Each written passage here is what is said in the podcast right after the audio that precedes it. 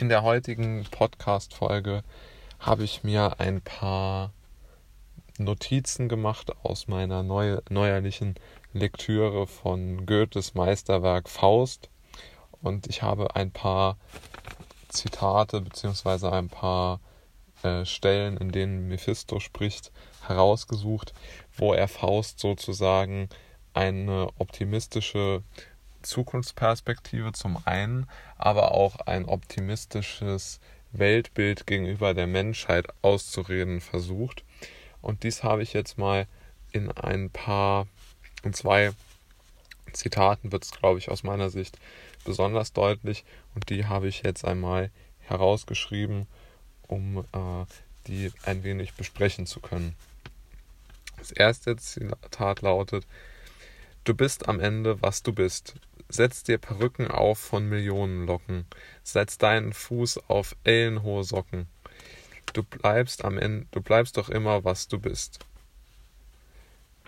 Hör auf, und das zweite Zitat lautet dann, hör auf, mit deinem Gram zu spielen, der wie ein Geier dir am Leben frisst. Die schlechteste Gesellschaft lässt dich fühlen, dass du ein Mensch mit Menschen bist. Zur Erklärung muss man ja da vielleicht sagen, dass Faust es immer als sich als Ziel gesetzt hat, etwas zu erfahren, das vor ihm noch niemand sonst erfahren hat.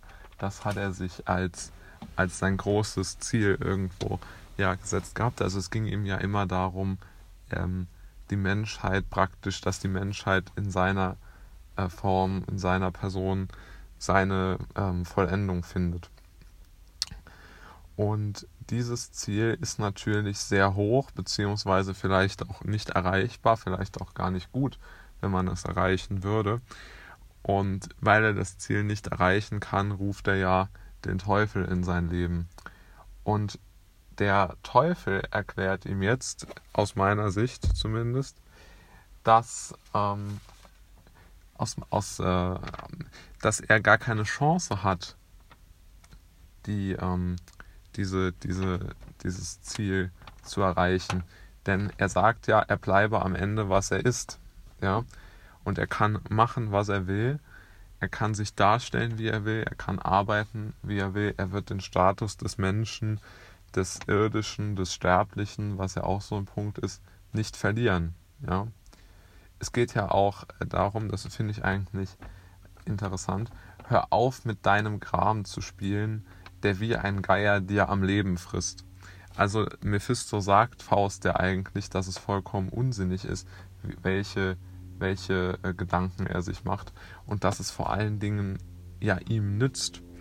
Also Mephisto sagt äh, Faust sogar, dass sein Gram, also seine Angst davor sozusagen normal zu bleiben, ihn ja in die Hände des Teufels getrieben hat, in seine Hände, dass seine Abhängigkeit darauf beruht.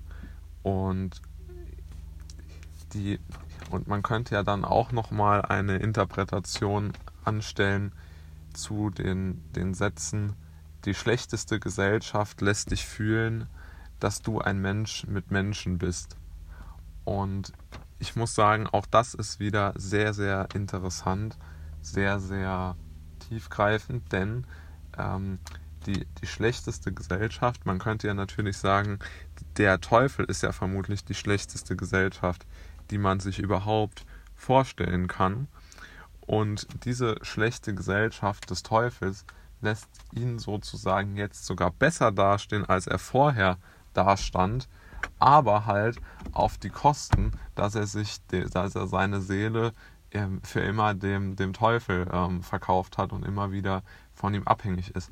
Und wenn man das jetzt natürlich metaphorisch betrachtet, ist, ist das Ganze natürlich sehr schön so zu interpretieren, dass man natürlich sagen kann, naja, wenn jetzt jemand sich äh, nicht wert, nicht als Mensch wertvoll genug fühlt und er macht irgendwelche Dinge, die ihn in Abhängigkeit bringen, dann wirkt sich das langfristig sehr, sehr negativ aus ihn, auf ihn aus.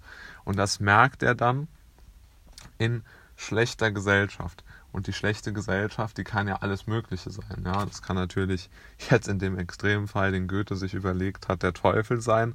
Aber es kann sicherlich auch ein, ein falscher Freundeskreis sein oder auch eine, eine Abhängigkeit vielleicht in, in finanzieller Natur, dass man sagt, man versucht irgendwie jemanden zu beeindrucken, macht ganz viele Schulden, um sich irgendwelche Luxusprodukte zu kaufen.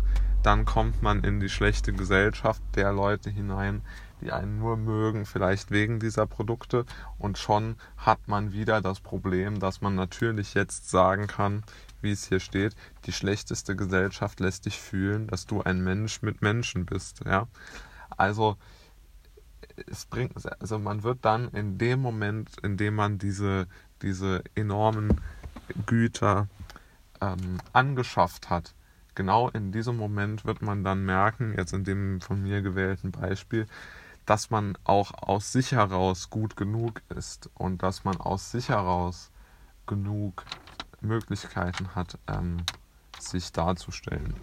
Und alle diese Dinge sind aus meiner Sicht sehr, sehr wichtig, wenn man sich Gedanken darüber machen möchte, wie man ähm, kreativ äh, mit seinem Leben umgehen möchte. Das ist ja sozusagen jetzt meine, meine Interpretation der, der Geschichte äh, dieser, dieser beiden Zitate. Ich glaube, ich denke, es ist oft schwer herauszufinden, was der Autor mit seinen, mit seinen, mit seinen Sätzen, mit, seinen, mit, seinem, mit seinem Schreiben meinte oder welche Wirkung er damit erzielen wollte. Aber ich glaube schon, dass es hier relativ klar ist.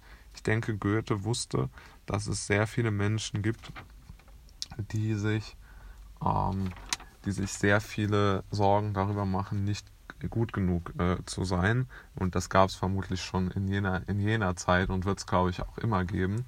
Und ich glaube, für die hat er hier einen Trost sozusagen formuliert mit dem Faust und hat aufgeschrieben, warum aus seiner Sicht es vielleicht doch gar nicht so schlecht ist, wenn man, äh, wie er es schreibt, ein, ein Mensch unter Menschen ist. Ja, also wenn man praktisch ja vielleicht nicht diese überragenden Dinge hat, wenn man vielleicht nicht besonders äh, ja, sich als intelligent darstellen kann oder als besonders wertvoll oder was auch immer.